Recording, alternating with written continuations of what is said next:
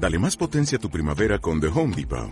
Obtén una potencia similar a la de la gasolina para podar, recortar y soplar con el sistema OnePlus de 18 voltios de Ryobi desde solo 89 dólares. Potencia para podar un tercio de un acre con una carga. Potencia para recortar el césped que dura hasta dos horas. Y fuerza de soplado de 110 millas por hora. Todo con una batería intercambiable. Llévate el sistema inalámbrico OnePlus de 18 voltios de Ryobi. Solo en The Home Depot. Haces más. Logras más. Muy buenas amigos, amigas de Heroex, ¿qué tal? Bienvenidos y bienvenidas una vez más a uno de nuestros podcasts habituales, hoy el número 11 y hoy pues volvemos a tratar eh, otro tema bastante interesante. Eh, como siempre aquí a mi lado, eh, mi compañero y amigo Alex Jiménez, ¿qué tal Alex? ¿Qué tal Héctor? Encantadísimo de estar aquí. Bueno, hoy un tema bastante interesante por el hecho de que nosotros en Heroex siempre hablamos eh, con nuestros clientes o bueno, aquí en los podcasts también nos habréis escuchado, eh, incluso en los vídeos de Instagram de nuestra cuenta, eh, el hecho de contar macros. Pero bueno, hoy venimos un poco a, a explicar que, no todo en la nutrición es contar macros, ¿no? Más allá de todo lo que se explica de que, pues si tú ingieres 2.000 calorías y realmente tu cuerpo gasta 2.500, estás en déficit, bajas eh, porcentaje de grasa o bajas peso corporal, o, ¿vale? No todo es eso. Entonces hoy venimos a hablar un poco de lo que Alex siempre eh, intenta explicarme, eh, denominado termodinámica, que básicamente se basa en que no todas las calorías eh, son iguales, por así decirlo, y no solamente las calorías cuentan a la hora de hacer eh, un déficit o un volumen. Como siempre, Alex, eh, vamos haciendo nuestra serie de podcast, te voy lanzando preguntas y tú vas contestando y así vamos metiendo a la gente un poco en materia. A tope. Bueno, lo primero de todo que expliques, mm, para que la gente lo pueda entender y pueda ir conociendo este término, es en qué consiste la termodinámica. Pues la termodinámica, ¿vale? Para que todo el mundo lo entienda, no vamos a entrar en conceptos científicos. Se refiere a toda aquella ciencia relativa, ¿vale? Al gasto o el intake de, de energía en forma de calorías, ¿vale? ¿Qué pasa? Que para una fase de volumen o de definición, por supuesto que la termodinámica es importante, ¿vale? El número de calorías va a marcar si subimos o bajamos de peso. Pero claro, para un objetivo, por ejemplo, estético o de rendimiento, no todo como siempre hablamos contigo y con nuestros clientes, no todo son las calorías. Hay mogollón de factores que vamos a explicar a continuación que son súper importantes. Bueno, el primer concepto que quiero que aclares es que nos expliques un poco que eso de que, que es eso de que una caloría no es igual que otra caloría, o sea, que, que no hay calorías iguales. A ver, una caloría siempre es una caloría en cuanto a que es una unidad de energía. Entonces, de esa forma, todas las calorías cuentan igual. Pero claro, el entorno hormonal de la persona, el contexto, y el principio de individualización, que es algo súper importante para tratar con clientes, varía en función de la persona. Por lo tanto, es cierto que una caloría en cuanto a unidad de energía siempre va a ser igual, pero no nos va a afectar igual a cada uno de nosotros.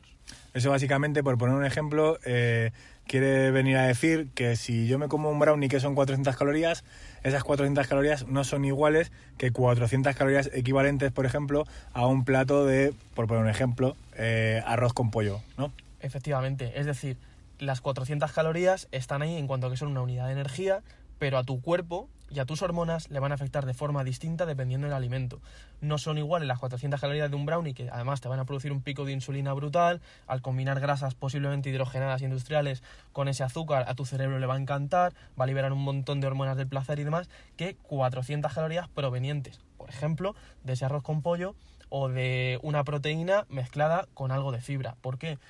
En este segundo caso, tu glucosa se va a mantener más estable, la insulina no te va a pegar ese cebollazo por parte del páncreas y, por supuesto, te vas a sentir más o menos saciado dependiendo del alimento. Por lo tanto, las calorías siempre son iguales en cuanto a unidad de energía, pero nos afectan de forma distinta. Bueno, y la segunda parte, para entender esto de la termodinámica, eh, que deberíamos explicar es, cuéntanos qué es eso de que, eh, aunque yo consuma menos calorías de las que necesito, tampoco es tan exactamente como que paso a un trabajo en déficit o eh, por el contrario si eh, en este caso consumo eh, más calorías de las que realmente mi cuerpo necesita estoy en fase de volumen. Totalmente. Te pongo un ejemplo. Nosotros siempre para las fases de volumen establecemos por lo general un superávit calórico de entre 300, 400, 500 calorías semanales Eso, eso equivaldría aproximadamente, eh, que yo tengo entendido, o por lo menos así lo he leído siempre, a eh, si lo haces correctamente, aproximadamente subes como medio kilo eh, cada semana, ¿correcto? Más o menos. Más o menos siempre establecemos unos rangos de seguridad porque tampoco conviene subir demasiado, ya que lo que vamos a retener es fundamentalmente agua y glucógeno, y además no nos vamos a ver tan estéticos, pero también funciona para el déficit. Si hacemos déficit demasiado agresivos, aparte de arrastrar agua, glucógeno y grasa, nos podemos llevar por delante masa muscular. Es un proceso difícil, pero se puede dar. Entonces nosotros con nuestros clientes establecemos un déficit o un superávit de seguridad que va entre las 300 y 500 calorías diarias teniendo por supuesto también en cuenta el cómputo global o semanal.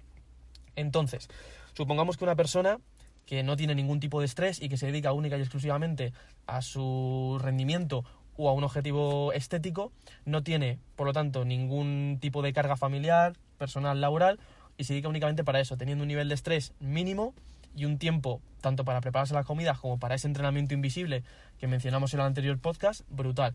Quiere decir eso que el impacto que van a tener esas calorías y su entorno hormonal es radicalmente distinto al que tenemos, por ejemplo, tú y yo, ahora mismo en esta época, hasta arriba de trabajo, con un montón de proyectos, entrenamos, sí, a diario, pero cuando podemos, etcétera. Es decir, dependiendo del contexto hormonal y metabólico o fisiológico de la persona, esas calorías nos afectan de forma distinta. O sea, si te he entendido más o menos bien, eh, no es lo mismo ingerir 3.000 calorías en una persona que prácticamente no genera picos de estrés eh, que 3.000 calorías en una persona que genera bastante picos de estrés.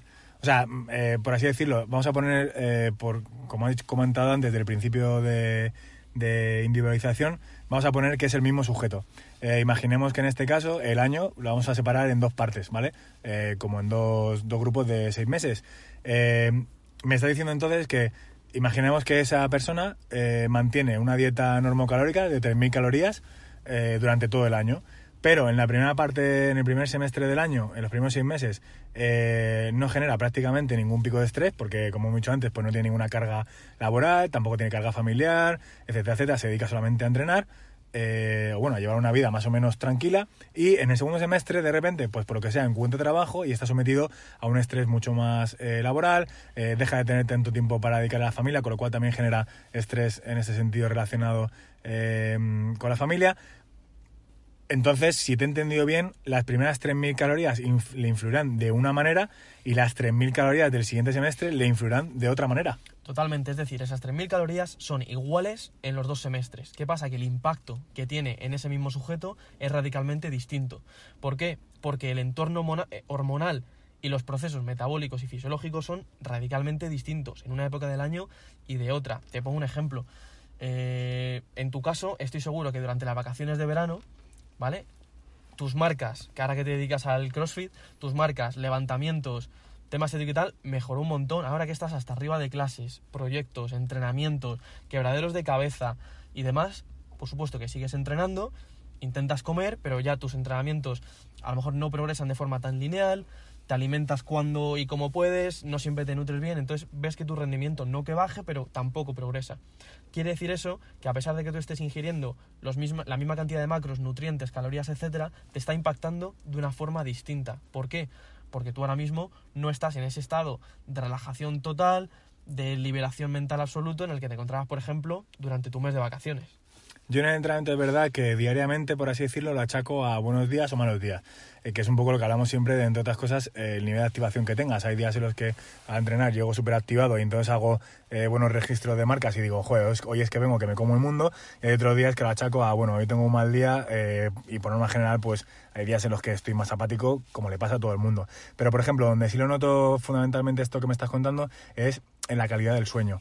Es decir, eh, obviamente, a lo mejor todos los días intento dormir pues entre las 7 o 8 horas, eh, como digo yo, reglamentaria de, toda persona, pero es verdad que la calidad del sueño no siempre es la misma. Es decir, aunque duermas 7 u 8 horas, hay días en los que, eh, por lo que sea, yo sé o yo noto que no he pasado tanto tiempo en fase REM, mi cuerpo no se levanta igual de descansado, eh, por lo que sea me he movido mucho más, etcétera, etcétera, ¿no? Entonces en ese, en ese sentido, en esa parte, por ejemplo, del sueño, sí que soy bastante...